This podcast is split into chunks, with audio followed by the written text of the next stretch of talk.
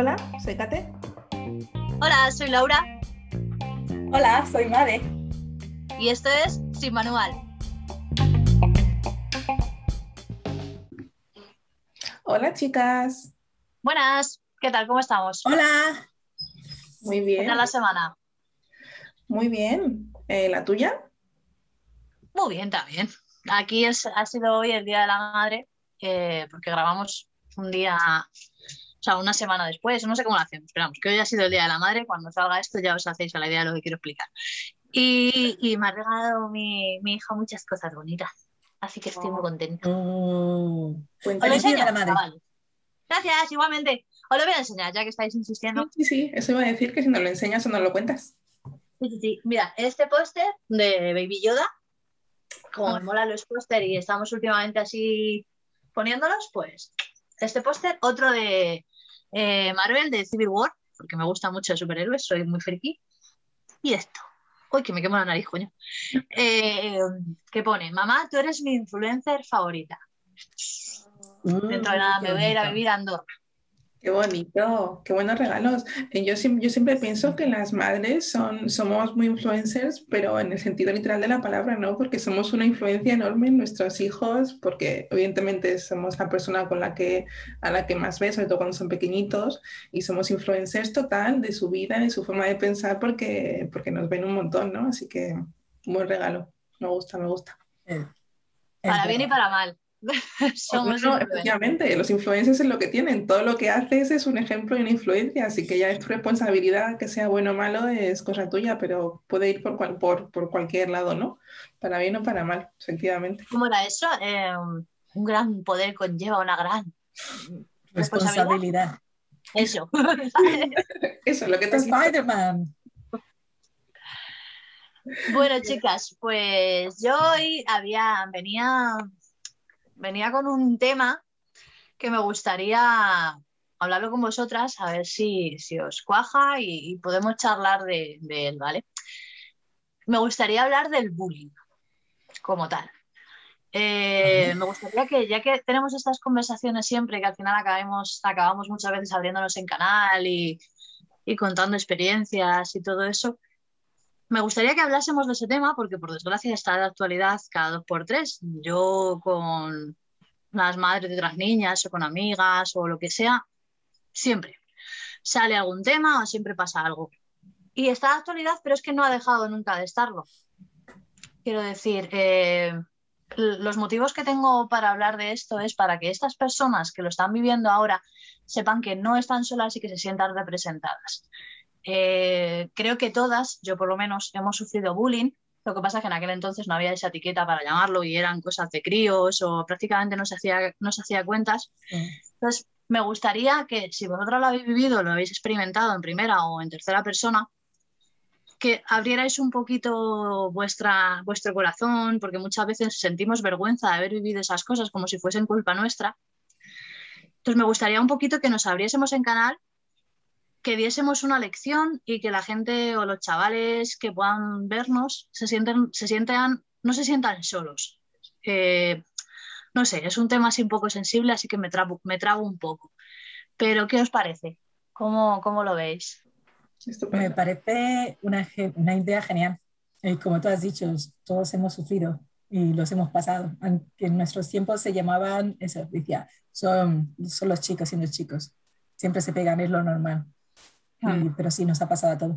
Sí, yo creo que ese, ese detalle, ese tema de, de hablarlo, de poner ejemplos ahí fuera en el mundo, de ponerle eh, voz y realidad a estas cosas es muy útil, ¿no? Porque si, si yo cuando era pequeño hubiera oído algún relato, oído algún ejemplo de un familiar, de un amigo más mayor, de un hermano, hermana más mayor, si los hubiera oído diciendo, pues yo cuando era pequeño me pasó esto, esto es bullying, esto no se puede aceptar, para mí hubiera sido más fácil decir, vale, esto es bullying, esto no, no lo puedo aceptar y tengo que decirlo, pero eso, eh, no tener ejemplos no- o no escucharlo es lo que lo hace difícil, así que me parece muy buena idea intentar hacer este ejercicio, va a ser un poco difícil seguro, pero esperamos que, que sí, que sea, que sea Más útil. que nada porque más que nada, perdona, Catherine, porque creo que se lleva como con vergüenza en ocasiones, ¿sabes? Cuesta mucho, o a mucha gente le cuesta levantar la voz. Eh, cuando empezamos a hacer todo esto de los podcasts y tal, no sé si recordáis que en algún momento alguna, alguna amiga, alguna persona que nos oía nos, dio, nos dijo ese tema. Entonces yo creo que es algo que aun siendo mayores nos acompaña y creo que en algún momento podríamos invitar a alguien incluso y, y seguir ahondando en el tema, pero ahora me interesa mucho mm, conocer vuestras experiencias, enriquecer un poquito la visión que tenemos las unas de las otras. Vale, yo tengo un par de cositas. Eh, Mari, tú eh, no sé si tienes ejemplos de ti misma o de, tu hijo eh, que quieras contar, si quieres empezar o que empiece yo, pero, pero sí que creo que todas tenemos cosas que contar, que sí? Sí, yo tengo experiencia no solo propia, también, lo digo, tengo, me ha pasado también con mi hijo, pero Catherine, tú primero. Eh, bueno, hablando de, perdón, hablando del pasarse la pelota. no, tú, no, tú. Eh, Madeleine, en otro orden de cosas, tienes dos chistes pendientes de contar. No se nos olvida, ¿vale? Mm, piénsalo. Catherine, te devuelvo la conexión. tengo de aquí hasta finales, tengo de aquí hasta finales de año. Pero ¿y eso dónde lo pone? Perdona. en las palabritas pequeñitas. las palabritas pequeñas.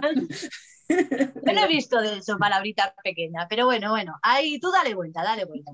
Yo tampoco. Catherine, dalo todo, mami. Aquí no hubo términos y condiciones, ni mucho menos que yo recuerdo, así que no sé de qué estás hablando. Eh, a ver, en, la, en la conversación me iré, acordando, acordando de más cosas, pero eh, ahora mismo así, eh, porque es un tema que no hemos preparado como todos los, todos los temas que tocamos, así ahora mismo lo primero que recuerdo cuando has empezado a hablar del, del bullying, Laura, es que en el colegio había un niño y yo creo, yo creo Madi, que tú también eh, tuviste algún, algún, encuentro con él o con su hermana, incluso puede ser. Había un niño eh, que se llamaba Cristian, hace muchísimos años de esto, así que es un poco, eh, pero Cristian, si nos escuchas, me imagino que ahora serás una persona, un hombre distinto de, de, cuando, eras, de cuando éramos pequeños, pero Em, era un niño, eh, pues rubito, tan en el, en el, colegio, que por algún motivo eh, tenía una obsesión eh, conmigo, me trataba fatal. Cuando yo llevaba mis, a veces nos hacía nuestra madre las trenzas estas ahí súper, que nos daba mucha vergüenza, pero luego era fácil de mantenerlas y tal, con lacitos de colores, así, mm, un poco discreto, poco discreto, eso era así. Y este, este niño Sí, con los pomponcitos, o cuando llevábamos trencitas con las bolitas de plástico que hacían ruido, tal. Bueno, en fin. Al niño este pues le llamaba mucho la atención, pero para mal. Siempre me intentaba quitar los lacitos, me intentaba eh, tocar el pelo, tal.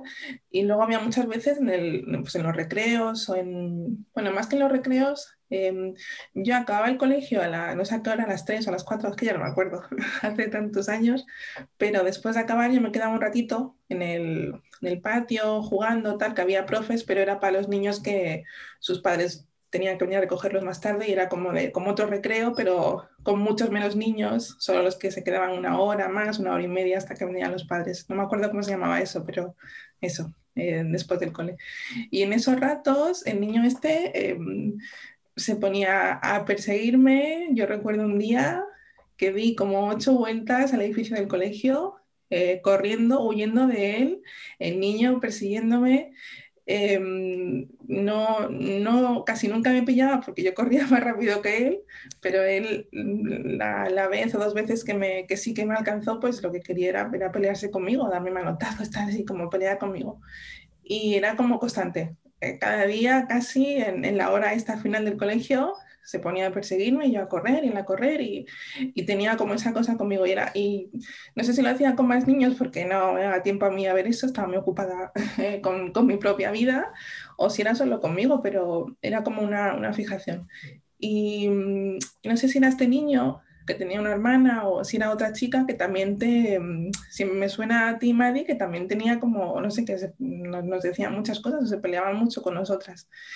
Y, mm, y no sé cómo acabó todo, pero sí que sé que se lo dije mm, después de mucho tiempo por esa, esa vergüenza, ¿no? Ese, eso no entenderlo también, ¿no? Ese no saber si es cosa de niños y a los demás también les pasa y por tanto no tengo que quejarme, o es algo que sí que tengo que decir, pero bueno, después de mucho tiempo se lo dije a mi madre y ahí fue cuando ella pues le preguntó al, habló con, no sé, con alguna profe o algún profesor del colegio tal y, y los profesores hablaron con los padres del niño este y el niño después de todo eso pues lo, lo seguía haciendo, pero cada vez que lo hacía pues yo sabiendo que los profesores ya lo sabían, pues iban, se lo decía y ellos podían hablar con él o, o, pararle o que parara de perseguirme o eso y por lo menos pues fue disminuyendo hasta que ella dejó de hacerlo. Pero hasta que no lo supieron mi madre, los profes y sus padres, yo no tuve ninguna vía para decir, vale, si se lo digo al profe, sabe de qué estoy hablando y por lo tanto me va a echar una mano. Hasta entonces era un echar a correr y hasta que se cansara y, y fue mucho tiempo de eso. Y no, no, no, sé por qué, no sé qué le pasaba a ese niño. Y mm, ahora que soy mayor, lo que pienso es que, mm, que ese niño, Cristian, seguramente era a su vez víctima de otra persona que le hacía bullying a él porque es, por lo que he visto en las estadísticas, y eso es muy típico, ¿no? Que los niños que hacen bullying son niños que a su vez han sufrido o sufren en ese momento bullying, o en su casa o en, o en otro contexto, en el mismo colegio, tal, pero es muy típico, ¿no? Que continúen esa cadena de, si me lo hacen, pues yo también, y, pero no lo sé, nunca le vi en una situación así, pero me imagino que, no sé, algo le pasaba, ¿no? Al actuar así pero aún así, aún así no está bien, no es una excusa, ¿eh? Eh no, no lo es. Argentino es una excusa para hacerlo a los demás, pero sí. Yo me gustaría poner el foco en, lo que has dicho, ¿no? Has puesto nombre y has eh, identificado a esa persona. Bueno, has identificado yo no sé quién es y no, él mismo sabrá reconocerse. Pero está bien porque mm, digamos que la vergüenza no la sienten ellos, la siente la víctima en sí. Es más, yo creo que, ¿cómo creéis que con el tiempo se ve esa persona? ¿Lo recordará? ¿Lo recordará como algo que hizo que estaba mal o ni siquiera le prestará atención? ¿Se reconocerá como, como bully? Eh, yo creo que, que en realidad ellos ni siquiera lo reconocen, o ellas, ni siquiera lo reconocen o, no te dan ese mérito, no mérito, porque en realidad no es un mérito, pero un reconocimiento, ¿sabes? si tú te plantas delante de esa persona y le dices, Tongo, me hiciste la puta vida imposible durante X años. No creo que ni siquiera ellos sean conscientes de eso a día de hoy, en nuestra edad, en nuestra época. No lo sé. Estoy de acuerdo con él. No, es posible que ni siquiera piensen, ese era yo, o debería, no sé, pedirle perdón o decirle, lo siento. Seguramente no, ¿no? Pero no lo sé. Nunca he tenido la oportunidad de decirle nada a este Cristian, la verdad. No sé qué le diría. Yo creo que, yo creo que como, yo creo que voy a decir una cosa, es que yo creo que por el momento, como te has dicho, lo de identificar esto como bullying no lo existía, no era, era lo, era como digo, a los niños ser niños.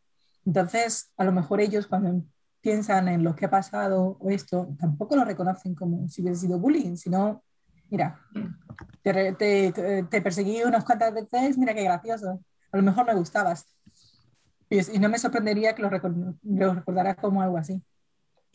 Sí, puede ser, eh, pero la cosa es que esas personas, por estadística, ya tienen hijos, ¿me entiendes? Entonces, reconocer eh, que a tu hijo le puede pasar, porque le puede pasar algo que tú has hecho, no te rememora, o sea, no te vuelve un poco, no sé, eh, estoy eh, elucubrando. Pero no sé, es curioso, estaría bien que, diesen, que se diesen un poquito por aludidos. A ver, es que es curioso porque, porque es eso, ¿sabes? Eh, reconocerse en, esas, en esa tesitura y decir, es que yo también he hecho eso a un niño. Eh, yo voy a contar parte de mi, de mi experiencia, ¿vale? O sea, voy a, me voy a abrir en canal que para mí es así, es un poco más, o yo lo veo un poco más así que lo que me cuentas tú. Pero claro, es que cada experiencia la vives desde dentro, entonces no tiene nada que ver. Yo recuerdo mi, época del colegio como algo asqueroso y mm, es que no recuerdo ni los nombres de las personas, porque me hicieron la vida prácticamente imposible. Tanto en el autobús del colegio, que no recuerdo ni los nombres ni las caras, pero lo sé, como en clase. Yo estaba sola, 24/7. Y es duro, es duro porque en realidad no sabes por qué es el motivo. no lo sé, porque eres demasiado, demasiado alta, porque eres demasiado, porque llevas gafas, porque eres demasiado gorda, demasiado flaca, demasiado baja, no lo sé. Yo no recuerdo, no tengo un sentimiento de pertenencia a, una clase, al revés. Es que prácticamente no tenía amigos, vamos, por decirte algo. En mi caso cambió cuando yo la gente que conocía era, en el barrio y en, el cole pues había un montón de niñas que, que me pegaban, recuerdo de chiquitita las diademas estas que eran con pinchitos, que me pegaban en la cabeza y se me rompían los pinchitos. ¿Sabes cuáles te digo? Los dientecillos esos que tenían las diademas. Es que no sé si vosotros habéis tenido. Porque mi madre siempre me llevaba con una coleta y con una diademita de esa para que no se me saliera. Yo tendría cuatro o cinco años y me daban en la cabeza y se rompían los dientecillos esos. Y tenía las, las diademitas. Sí, yo recuerdo cosas de esas y eran, eran chicos mayores muy mayores y que sí, sí, a mí sí que me gustaría que, que supieran lo que han hecho. O sea, yo ahora mismo pues tengo un millón de amigos, como aquel que dice, y soy una persona súper sociable y, y, estoy muy orgullosa de mis amigos y son magníficos, sois magníficos. Pero esa etapa de mi vida a mí sí me marcó, porque yo me sentí muy sola desde muy pequeña. Y como que no sé, no pasaba nada, ¿no? Los profesores lo normalizaban y no pasaba nada. Y bueno, pues eso. yo lo recuerdo como una época muy jodida. Y en, clase, ya te digo, no tenía amigos. Yo recuerdo salirme en el recreo, irme con, a unas escaleritas que había, que había un gato, y tirarme los recreos con el gato. Hmm. No sé. Por, eso te gustan tanto los gatos ahora. Pues la otra, esa es la, eso, es lo que saca la moraleja, ¿sabes? los gatos? No lo sé, los gatos supongo que me gustaría el día de antes, pero, pero sí, no lo sé, supongo. Pero me tiraba los recreos con el, con el gatete que había ahí. Si no hubiese sido por el gato, hubiese estado más sola que la una. Y mm. te planteas, ¿no? Que es, esto es hasta los 12, 13 años, ¿eh? O sea, cuando salgo, del instituto, cuando salgo al instituto, sin ninguna pena. O sea, yo me fui haciendo un corte de mangas. Mm. Eh, mi vida cambia, claro, porque mis amigos estaban fuera. Y entonces, claro, ahí ya sí, o sea, ya, pues, ya te sientes de otra manera, eh, te sientes más integrado, son tus amigos, pero en el colegio, ya te digo, todos los años que estuve en el colegio, que estuve de infantil hasta octavo, fueron una auténtica odisea. Y no lo sé, supongo que, o sea, eso te marca en tema de autoestima o en tema de, de afrontar las cosas, supongo que te marca. Por una parte te hace más fuerte porque te deja mucho tiempo para estar contigo mismo y para conocerte y para darle la vuelta según qué situaciones, ¿no? Para... Pero por otra parte, no tener amigos es, bueno, no tener amigos ahí, ¿sabes? Donde te pasas ocho horas al día. y que te puteen, no sé muy bien por qué, eh, es hardcore, es hardcore. Yo me gustaría y tengo muy claro que las personas que en aquel entonces, si me ven, no se van a sentir aludidas. Lo tengo clarísimo. Porque, bueno, es cosas de críos. Es mucho más fácil decir eso que asumir que le has hecho la vida imposible a un niño durante casi toda su vida. Eres tú que te lo has tomado de otra manera. Pero yo estaba sola, literalmente sola durante años. Tenía alguna amiga de otra clase que también pues seguramente a ella la, haría la vida imposible también. Entonces nos juntábamos ahí un poco el club de los raritos. Pero, pero ya está. Y ya te digo, eso creo que marca de por vida. Y no me gustaría que, chavales o niños, o sea, yo cuando digo las cosas, los niños pueden ser muy malos, son como animalitos, pueden ser salvajes, pueden ser despreciables. Entonces, niños que oigo cosas y es que el bullying, es que el bullying, no, es que eso ha sido así toda la puta vida. Lo que pasa es que en redes sociales es que ahora se, se habla, se, se visualiza y entonces somos más conscientes, pero eso ha existido siempre y no y debía haberse perseguido como se persigue ahora y todavía queda, ¿eh? O sea, en realidad todavía no se persigue ni se soluciona como, como debería.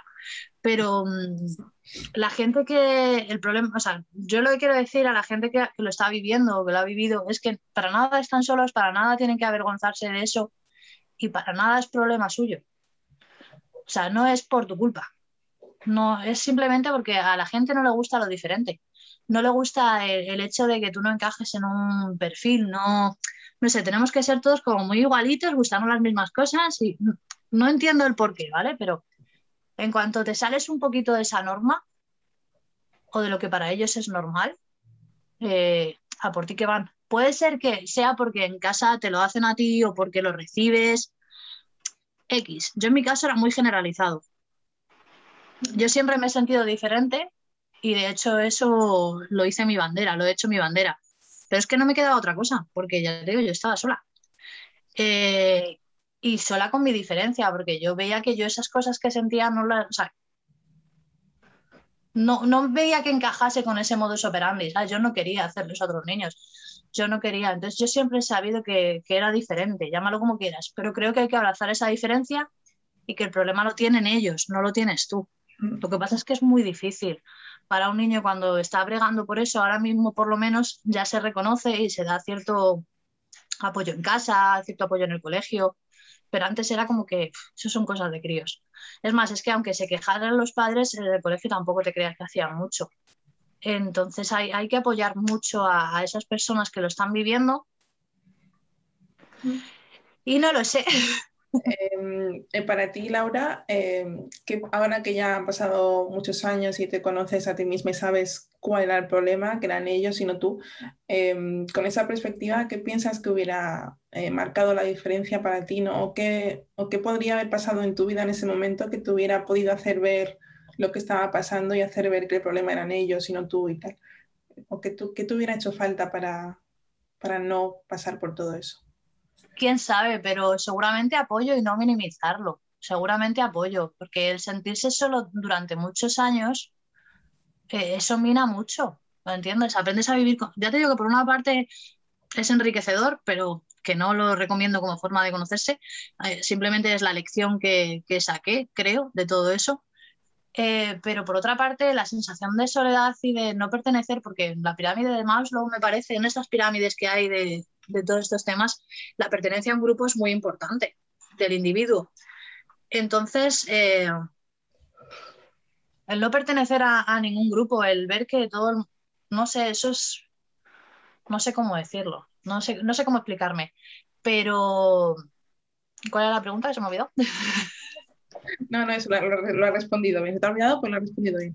Eso, sí, que te, hubiera, que te hubiera ayudado a evitar pasar por eso. Y sí, sentir que perteneces a un grupo, sentir que no estás sola o sentir que, que hay, alguien que te entiende, ¿no? Que sabe lo que te está Claro. Eso hubiera ayudado, ¿no? Sentirte... Claro, porque te crea como una, como una, pues no vergüenza, pero no se habla de eso, ¿sabes? Y cuando se habla, o lo minimizan y son cosas de críos, o te va a dar igual, porque no se va a solucionar. Porque van a decir, no sé qué, no sé cuántas, si eso no se hace, está feo, pum. Pero va a seguir pasando. Entonces es como una sensación de desesperanza porque no va a ir a ninguna parte. Entonces, un apoyo real hubiese estado bien. Incluso que alguno de los niños de mi entorno hubiese recogido el testigo, cosa que ahora mismo no, no pasa tanto, y creo que deberíamos hacerlo eh, cuando tú ves que a una persona le están haciendo eso, y lo, podemos ver de adultos, pues, eh, posicionarte al lado de esa persona y decirle, no estás sola. Eso apoya mucho a la persona que está recibiendo ese, ese bullying o ese acoso, o como quieras llamarlo, y frena a los que lo están haciendo. Porque ya está viendo que, que no te está aislando. Mm, efectivamente. Eh, Madi, ¿tú tienes experiencias de estas? Ay, madre, ¿quién no la tiene? Creo que lo único que no la tienen es el bully, porque lo ha hecho.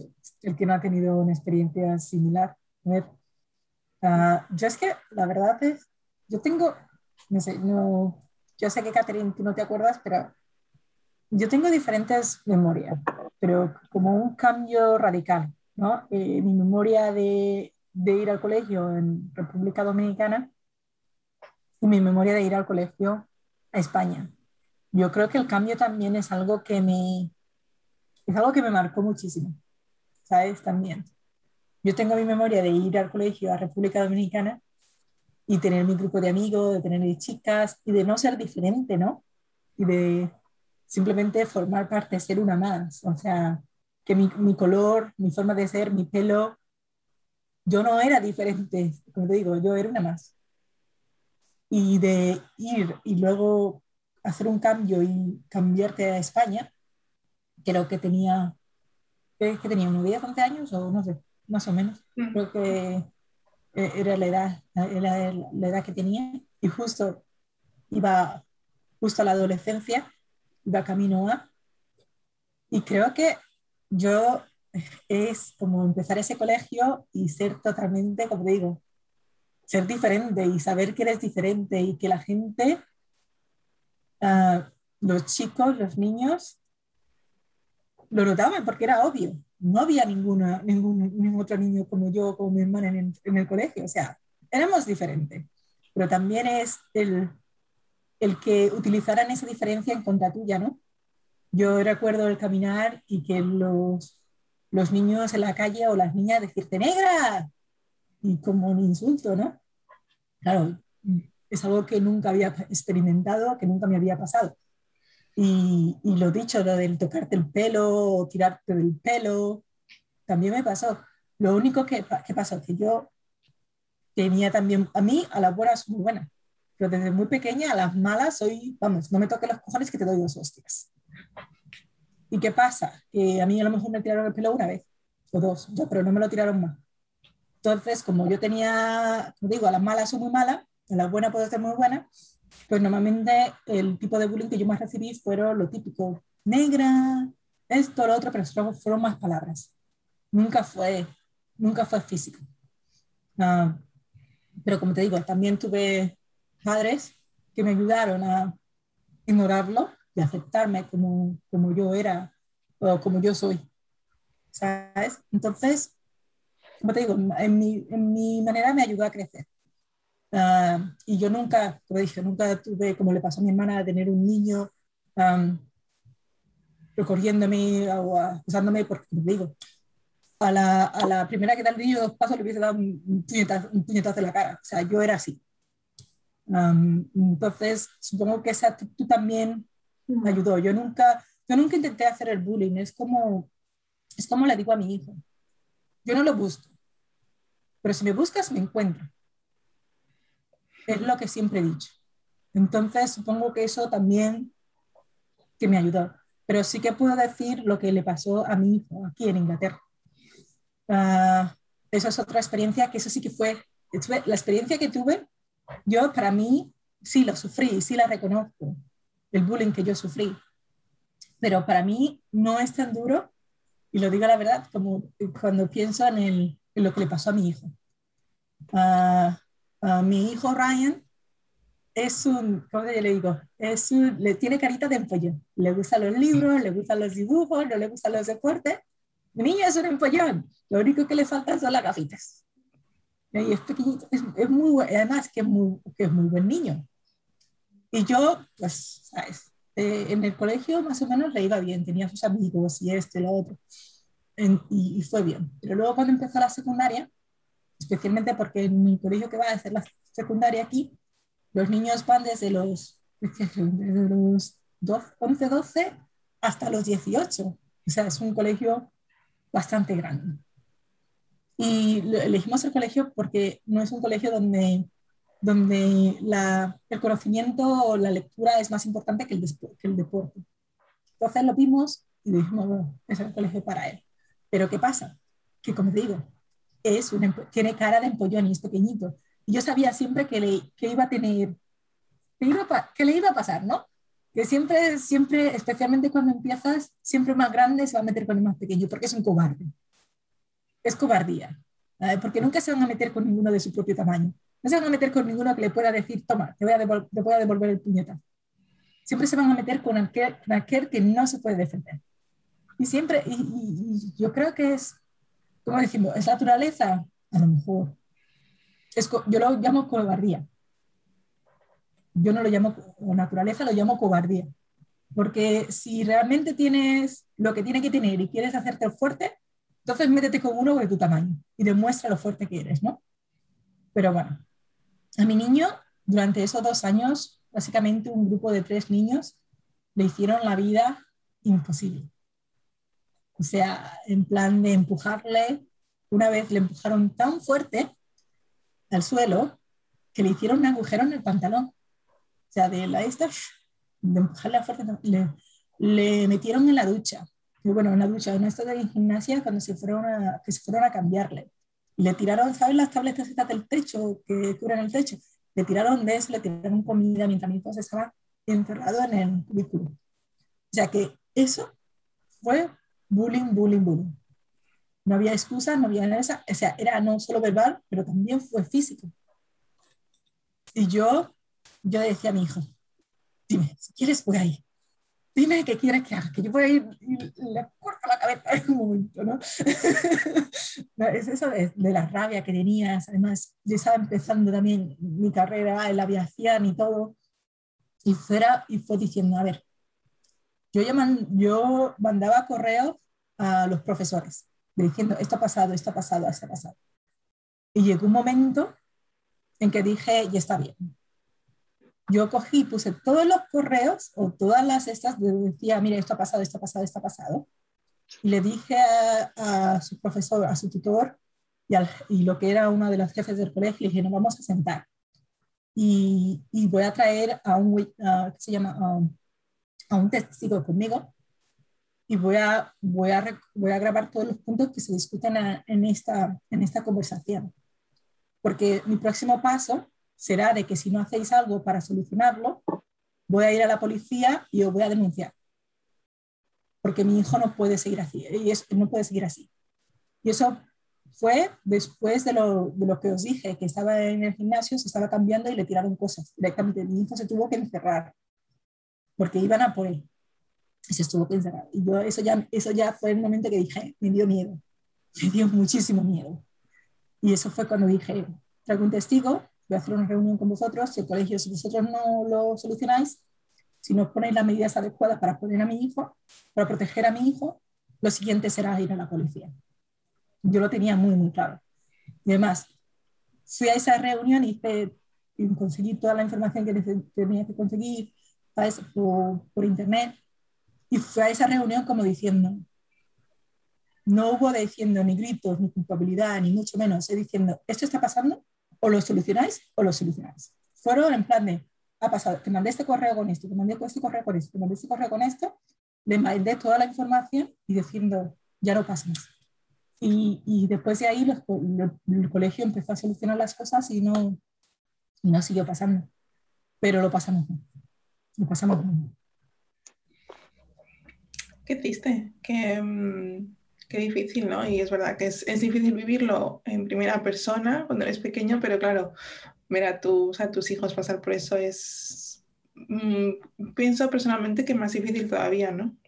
Más incluso que haberlo pasado tú porque sabes que lo has pasado y que ahora eres como eres y tal, pero cuando ves a tu hijo en medio de todo eso que tú has podido vivir, pero peor, en tu caso, mucho peor que lo que tú has podido vivir, pero bueno, em, lo, lo, lo, que, em, lo que más llama la atención en, en, esta, en, tu, en lo que nos has contado es que tu hijo ha tenido la, la, suerte de que tiene una madre que ha, visto lo que está pasando y que ha dicho, esto no puede ser y lo voy a ayudar y lo voy a apoyar y tal, pero como decía Laura antes, hay muchos niños que se lo cuentan a sus padres como de, son cosas de niños, no pasa nada, no, y esos niños no tienen a, esa madre o a ese padre que va al colegio y dice, no, esto no puede pasar, o voy a ir a la policía o tal.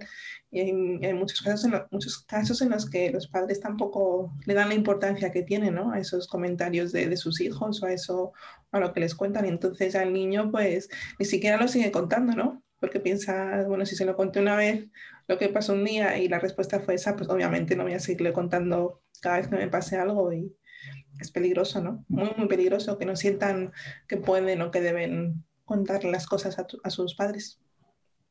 Eso es verdad. Para mí fue como, fue, a ver, al principio siempre empieza de la manera, el bullying siempre empezó de, con mi hijo de una manera que fue verbal, ¿no? Al decirle, llamarle nombre o decirle cosas, le digo, mira, ignórale, ignóralo, ignóralo, ignóralo, ignóralo. Para mí creo que todo cambió radicalmente fue cuando, empezó, cuando empezó a ser físico. Cuando le empezaron a empujar, cuando le, como te digo, eh, cuando le empezaron a, le empujaron no sé ni cuántas veces. Y, como te digo, y lo de que pasó ahí, de que le metieron en, esa, en ese cúbico y empezaron a tirar las cosas desde las afueras ese cúbico. Y, y, para mí fue cuando empezó a ser así, digo, esto cambia o cambia. Incluso le, le, pregunté a él un par de veces si quería cambiar de colegio. Y él dijo que no. Y hoy en día, como te dijo, se solucionó. Se solucionó y ya no, y ya no pasa. Y otra de las cosas que le dije, que a lo mejor no es el mejor consejo, pero para mí sí ha funcionado, y es decirle, defiéndete. Porque tampoco se defendía. Defiéndete. A lo mejor te vas a quedar con un puñetazo, pero defiéndete. Defiéndete. Y, y se empezó a defender. Entre yo hablando con los profesores y él poniéndole, plantándole cara y, y, y se, mejoró, mejoró. Y otra de las cosas que yo le, siempre le he dicho a mi hijo también, que no sé si ayudará a las personas que nos escuchan, es que no dura para siempre. No dura para siempre. No es el resto de tu vida. No va a ser el resto de tu vida. Yo le dije a mi hijo, mi hijo siempre me decía, la, la primaria, el colegio de primaria pasó muy rápido. dice, pues, no se nos pasó súper rápido, mami. Digo, pues mira, la secundaria será más difícil, pero también se te va a pasar muy rápido. Y también te va a entrar bachillerato, que, que son dos años. Eso, vamos, incluso más rápido. O sea, no es tu vida, no dejas que te defina. Haz lo que tengas que hacer. Vas, estudias y sal. Habla con, habla con tus padres, habla con la gente que realmente te quiere y con la gente que tiene ahí de soporte. Pero que no, que no dura para siempre. La vida es muy larga y te aseguro que no vas a estar así para siempre. Yo quiero eh, ese mensaje también. Sí, no, dura para siempre. A ver, en mi caso, eh, yo no me defendía. Yo cuando empezó todo esto era muy pequeña y no me defendía porque a mí en casa me decían que, no me pegase con nadie, que no había que pegarse. Que, es lógico, ¿sabes? Como te digo, pero yo al principio no me defendía porque era una niña, entonces, una niña pequeña. Luego ya cuando empecé a ver que se lo hacían a otras personas que yo consideraba más débiles, ahí sí que empecé a defender, a defenderme y a defender a esas personas. Entonces ahí ya empecé a plantar cara. Lo que has dicho antes de ver diferente, en realidad eh, a mí me pasaba, yo era blanca en un colegio de blancos, ¿sabes cómo te quiero decir? O sea, por eso el problema no eres tú. No es que tú seas negra, seas alta, seas baja, seas china o seas de donde sea. El problema es no lo sé, no sé si es una, necesidad de dominancia o de... No tengo ni puta idea. Pero de luego el problema no eres tú. Eh, luego los padres tampoco hay veces que, son, que no saben cómo gestionarlo. Ahora mismo, en, mi momento, en aquel entonces, ya en algún momento hablé con mis padres o mis padres se darían cuenta de algo y se intentó poner medios, pero los colegios no, no hacían por. De hecho, hoy por hoy todavía no está tan a tope pero es más fácil. Ahora tienes, puedes ir a la policía, puedes no sé qué, puedes no sé cuántos y hay más herramientas. En aquel entonces era otra historia y como era todo más normal. Pero yo sí que mandaría también ese mensaje, ¿no? A la gente que nos está oyendo, eh, los niños o las personas que lo han vivido o que lo están viviendo, pues efectivamente, que no estás solo, eh, no has estado nunca, ¿vale? Solo que no, no habías mirado en donde tenías que mirar, pero somos un montón. Eh, que esa diferencia hace tu fuerza y te, puede llegar a definir, pero con fuerza, no te define, o sea, no tienes nada de qué avergonzarte. Esas personas son las que tienen que, que avergonzarse. Tú no tienes nada de lo que avergonzarte. Y ellas son las que lo han hecho mal. Y que bueno, pues que busque siempre ayuda busca ayuda y no te rindas. Defiéndete, enfréntate, eh, busca las herramientas, no va a durar para siempre y ni te va a, definir como persona, ni te va a marcar la vida. Porque todo pasa, todo pasa y al final es la persona que te tus amigos, la persona que te ve en tus... No sé cómo explicarlo, pero que no estás solo, ¿vale? que por lo menos, por lo menos, nos lo puedes contar a nosotras y no se lo vamos a contar a nadie. O sí, lo que tú quieras. Igual podemos ir con un bate de béisbol y matarlos a todos, pero eso no se puede. Yo me apunto a eso. a eso sí, ¿no? Eh, nos, queda, nos queda muy poquito tiempo, pero os cuento una cosa rápidamente y luego alguien recordará los, eh, los, contactos de cómo nos puede contar la gente cosas. Os cuento rápidamente una cosa. Eh, hay un tema en, en, mi vida que eh, tú, Madi, creo que me has preguntado varias veces por eso, que es la cuestión de eh, por qué dejé de ser amiga de mis amigas del colegio. No sé si, sé que me has preguntado varias veces y no sé si alguna vez te he respondido del todo, pero tiene mucho que ver con esto. Em, yo no me di cuenta, no lo sabía, pero mis, mi grupito pequeño de amigas del colegio eran, eran las matonas del colegio, eran las bullies del colegio. Y durante un tiempo, durante unos años, pues fue como de, bueno, no sé, tampoco lo veía tan claro, no, no tenía claro qué era, que eran ellas, pero em, cuando, cuando murió nuestro padre, fue un momento de parón, de reflexión, de, oh my god, ¿qué ha pasado aquí? En ese momento fue cuando me puse a pensar un poco en nuestra relación, mi relación con, mis, con esas dos, tres amigas en particular, y fue como de, ostras, es que mis amigas son las bullies del colegio y siempre lo han sido.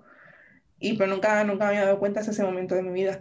Y, y fue por eso que dije, decidí, decidí dejarlas atrás y dejar de ser amiga de ellas porque me di cuenta de que eran, eh, me puse a recordar y a un montón de momentos en los que habían, habían pegado a una chica que era un poco, un poco más rellenita que, que otras, y era la, la, chica gordita del colegio para ellas, para mis, mis ex amigas, y en, en un recreo le, le estuvieron pegando, llamándola gorda y todo.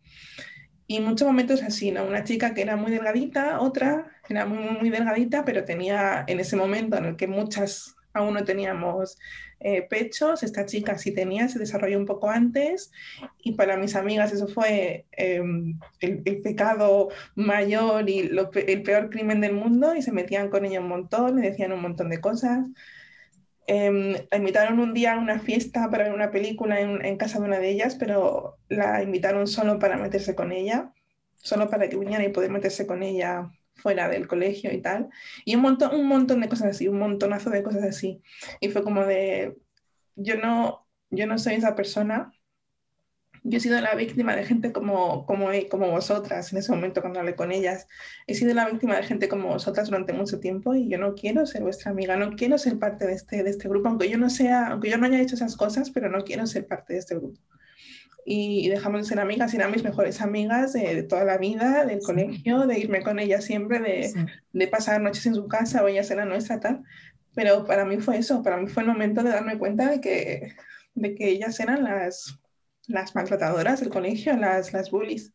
Y fue como súper impresionante, ¿no? Para mí darme cuenta de, no solo de que eran ellas, sino que además no, nunca la había visto o nunca la había reconocido yo misma, ¿no? Que, que yo era, no era parte de eso porque no hacía esas cosas, pero era parte de ese grupito. Y, y fue ahí cuando dejé, cuando rompí esa amistad de tantos años. Y no me arrepiento, ¿eh? O sea, es, creo que es lo mejor que he hecho en cuanto a amistades en, en mi vida pero sí. Lo que me, lo que me estás diciendo me parece súper sorprendente, porque te digo, tú, lo que acabas de decir, eh, son las, tus amigas con las que creciste, o sea, eran, eras como, eras tres o cuatro, eran como siempre ibais juntas para todas partes, siempre, siempre, siempre. Y, y no sé, siempre os veíais todas tan, tan buena gente y todo, y no sé, tan buenas niñas. O sea, me estás dejando, me estás dejando de piedra. Me estás dejando de piedra. Es una que conmigo cuando eran así, obviamente a mí no me hacían bullying, sino creo que hubiera durado menos tiempo, obviamente, nuestra amistad. Y conmigo cuando eran así, creo que por eso me costaba verlo, ¿no? Porque entre nosotras pues no había esa, esa relación, pero era con, con otro, bueno, con otros, o sobre todo con otras, sobre todo era con otras chicas, ¿no? Pero, pero sí, es, fue un poco triste, pero lo, lo haría siempre que hiciera falta, lo haría otra vez si estuviera en esa situación. Un día me gustaría mucho que hablásemos de cómo ha evolucionado, si lo ha hecho, nuestro concepto de, de amistad, eh, de conocidos, de ver eh, quiénes quedan al cabo de los años. O sea, cómo ha ido evolucionando todo eso y si los amigos, un amigo es aquel que lleva muchos años contigo o el, mejor, el concepto de mejor amigo va cambiando con el tiempo, si existe como tal. Un día me gustaría que, que hablásemos, que hablásemos de todo eso y, y diésemos nuestro punto de vista. Qué buen tema. Yo creo que vamos a estar las tres alineadas en la respuesta seguro, solo viendo como decíamos que sí, que era mi hermana cuando hablabas, creo que va a ser, va, a haber una unanimidad en lo que, en lo que pensamos las tres, pero, pero sí, es un buen tema para otro día. Eh, ¿Quién nos recuerda, quién le recuerda a la gente? ¿Cómo nos puede mandar sus experiencias o, o los mensajes que quieran mandar al, al mundo sobre este tema del bullying? Yo, yo, yo, yo, a ver si me acuerdo, ¿vale? Porque tengo memoria boquerón. Eh, en Instagram estamos en sin, eh, arroba sin manual 1 y en Facebook en arroba sin manual sin uno. Creo. Eh, y nada, y aquí en YouTube también podéis hacernos algún comentario. Muchas gracias a los que habéis comentado. Y como siempre, comentarnos como salga de las narices, por WhatsApp, por lo que sea. Pero sigamos los canales oficiales, por fin. También estamos en Spotify, que ahí no podéis comentar, pero nos podéis oír. Y en, y en, en, ¿dónde más? En Evox, me parece. También, sí. Nos vemos en unos días con otro tema nuevo, igual de mal planificado, pero igual de importante, seguro. Y esperamos que os haya servido esta conversación y, que se la podáis enseñar a quien creáis que le haga falta, sobre todo. Y, hasta, hasta la próxima. que no estáis solos, ¿eh? No estáis solos. Estamos aquí y vamos a matarlos a todos. Chao, chao. Hasta pronto.